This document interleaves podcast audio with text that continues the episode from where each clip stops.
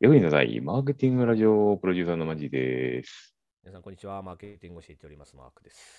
お願いいたしますはい本日のトークテーマですけども、はいえー母の日世、中母の日、母の日。母の日何します今年の母の日のプレゼントはこれ、また俺考えておりません。毎年なんか、プレゼントを贈るの。マジマーケなんかね、藤本家ではなんか、おやつか、なんか、花となんか一緒になんか送ってるね。大体はご飯、なんか食べ物送ってるけど、うんうんうん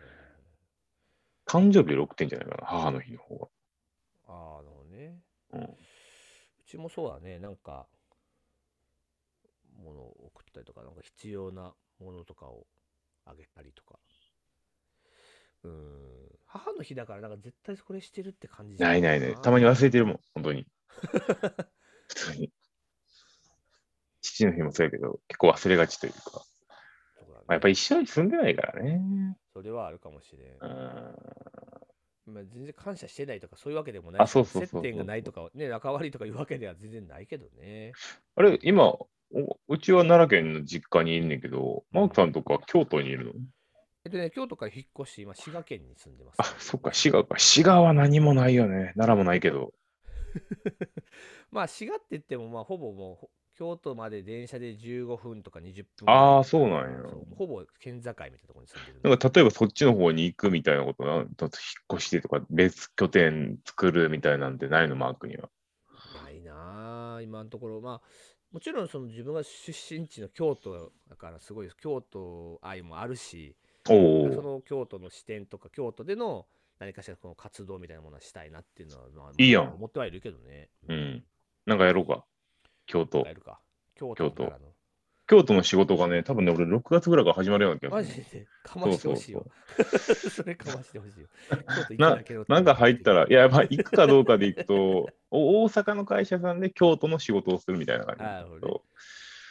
ど。ねなんんかかねやね、やっっぱぱりね、自自分はやっぱ人材教育をやっぱ今やってるっていうのもあるから、やっぱりだからうんうんね、その地元の人たちの、なんかその教育水準じゃないけど、その例えばマーケティングにしてもそうだけど、なんかそはいはいはいこに貢献したいなっていう思いはすごいあるんいだやよね、それで行くとね、京都のその税収がやばいっていう問題ねえすをごいもですよもっとそう世の中に多分出していかなあかんから、そこの要素でマーケティングが必要かもしれないですね。だからお金落としてないんで、多分。そう観光客のね、からのお金落としが本当に多かったっていうのもあるんだけうど、んうん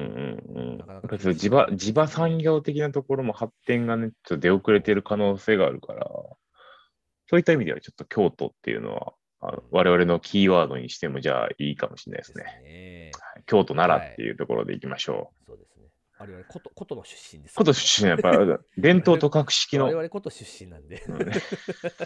やめよう、はい、次ニュニュースいきましょう。はい、お願いします。はい、えー今日のニュースはこちら、えー宣伝会議さんからですけど、ヤフー広告収益前年比11%増、8年ぶりの2桁伸長ということで、まだ伸びるか。そうリリースが出てたんですけれあども、まだ伸びるか。えーはい、ヤフーの2021年度の広告売上が、まあ、めちゃくちゃ増えて、えー、3926億円となりましたと。で2桁とはいっても2桁成長は2013年以来8年ぶりということで、まあ、ずっと右肩上がりの成長はしてるんですけど、ここまでの成長っていうのは、まあ、あの久しぶりです 中中国みたいな成長率だな。ベースの金額が上がっている中でのさらの 2, て2桁成長だからい、や、そうなまあの結よ。構に成長してますね、それで言うとね。まあ、LINE が入ったっていうのもあるんでしょうけどもそ。うどこで伸びたかと言いますと、うんえー、Yahoo! Japan のトップページなどに、ね、含む予約型のディスプレイ広告っていうのは前年並みなんですけど、えー検索広告がめちゃくちゃ伸びてるっていう話らしいですね。あとディスプレイ広告も伸びてると。予約型広告っていうのは、本当に Yahoo! Japan 開いてトップで開いた時の右側に出てくるようなね、まあ、いわゆるこうプライムディスプレイと言われる、まあ、と一番いい、うんうん。あの、えぐいろね、何億、何百、何億何億円とか PV、何億そ PV ことだかけね、で年間300億とか600億とかね まあそういうねどうなってん一枠じゃどうななっくてんねん。検索広告っては言ってるゆえなんかなんかあのま金の価値どうなってんの検索してね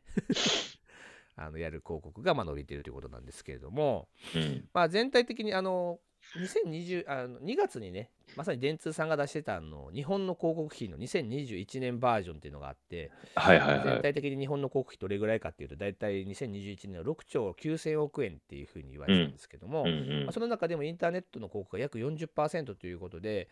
あの初めてマス広告を4マス広告を抜いたっていうところが、まあ、一応うんトピックになってたわけなんですけれども、まあ、そのなヤフーなんかはそのまさにインターネットの広告を、まあ、メインでやってる会社でもありますしもう売り上げの大半を持ってってる会社ではあるわけですけれども、んうんうまん。あ、約4000億円ぐらいの売り上げだった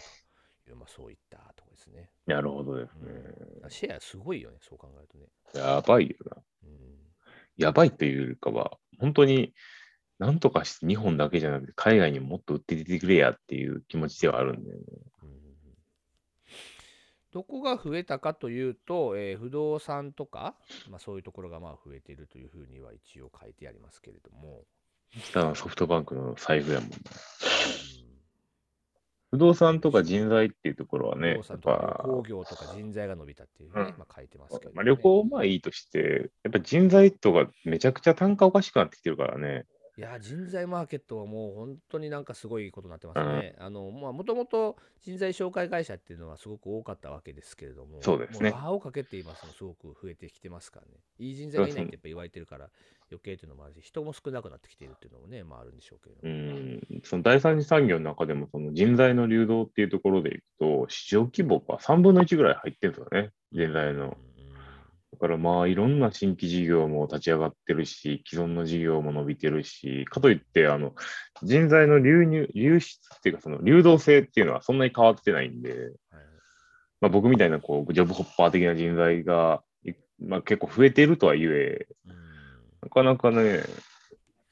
そのレガシー産業からどんどんまだももっと出てこないと多分、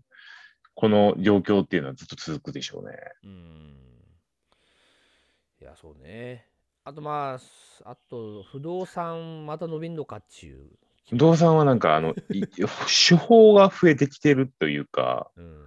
クラウドファンディング型みたいなとか、なんかこう、証券化みたいなのが昔、ちょっと,、まあ、ちょっと前に、そのリートを含めたその証券化みたいなのもあったけども、さらにこう、資金調達の手段が増えてきたりだとか、あとはトップの、この、もう、オプションっていうふうに言われてるようなものとかが、単価がどんどんどんどん跳ね上がってきて、広告費予算っていうのは決まってるんですけど、そこがまあ流れてきている、その一般的なウェブ広告には流れてなかったものも含めて、どんどん増えているっていうところもあって、まあ、でかいですよね、そういったところでいくと。うんあと、なんかね、ここに書いてないんだけど、地味に伸びてるのがね、バイク産業らしいんですよ。バイクへえ。で、今、あの教習所あるじゃないおお。全国の教習所がもう埋まりまくってるらしくて、ええあの予約、あの、俺もそバイクのびっくりした。バイク、バイク。あの、3ヶ月とか。初めて、初、初教習、申し込むじゃん、うん申、し込んで初教習するのが1ヶ月後とかだしい。ええすごいね。そんなこれ時はなんで代。かっていうとコロナとかもあってあせのやバイクとかを気軽あとか車って気軽に乗れて人と接点がないものだったりするからうんうん、そうれでん。免許取る人が増えてるんですってあとなんかだから YouTube もさ、金額が伸結構びてるってうんバイクのインフルエンサー多いよね、多分ね。まあ多分そういうゆるキャンとかのキャンプみたいなのとかのさうんうんうん需要とかもまああるっていうのもねソロキャンプとかのやつもあるんなるほどけね。どとにかくね教習所がもう大活況らしくてもう予約してもははじ始めるのが1ヶ月後とか2ヶ月後とかええそういうレベルらしいですねバイクは乗りたくないな、疲れるかなんら。で、中古車市場も、えー、と金額がもう倍ぐらいに跳ね上がってるらしくて、おお、そうなんもうやほ。ぼ新車と同じぐらいの値段で中古車が売ってるらしいです。ええでもマ半ジ導体で。もうがん足りてないってういうのん。もああ、そっあかる。から、か新に車がちょっと流通してない分だけ中古の玉がなくなってきてるらしくてですね。そうなるほど。この半導体の内容って、なんか2024年以上以降もずっと続くっていうふうに言われてますからね。なので、結構いろんなものの中古市場がちょっとね、中古のうまみがだからなくなってきちゃってるっていうのはあるのかもしれませんね。でもその単価分上がった分、広告費への予算はね、なんか増えたそうだけど。だから結局、広告費がまたうんうんう増ん、えでていくっていう。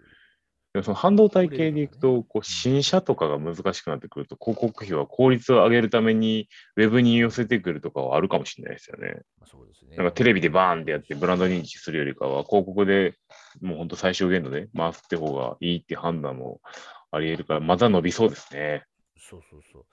ちょっと他の関係上はあんまり言えないんだけど、あのラブ4ってあるじゃん、トヨタの。ああ、あれがもうすごいデジタル戦略にすごい寄って、あなるほどね販売台数増やしたっていうのは結構有名な事例で上がってるんですけど、まあ、機会があったらね、また取り上げられたらいいかなと思んですけどそうしましょうどんどんやっぱデジタルにね、寄っていくっていう流れになりますね。なるほど、ありがとうございます。はいということで、本日もこんな形で Yahoo はやっぱすげえということで、ソフトバンクグループの財布にならずにもっともっと新しいことをチャレンジしていってくださいっていうそうですねメッセージでございます。はい。はーい、じゃあねー、またはいまた明日明日ババイイババイイ。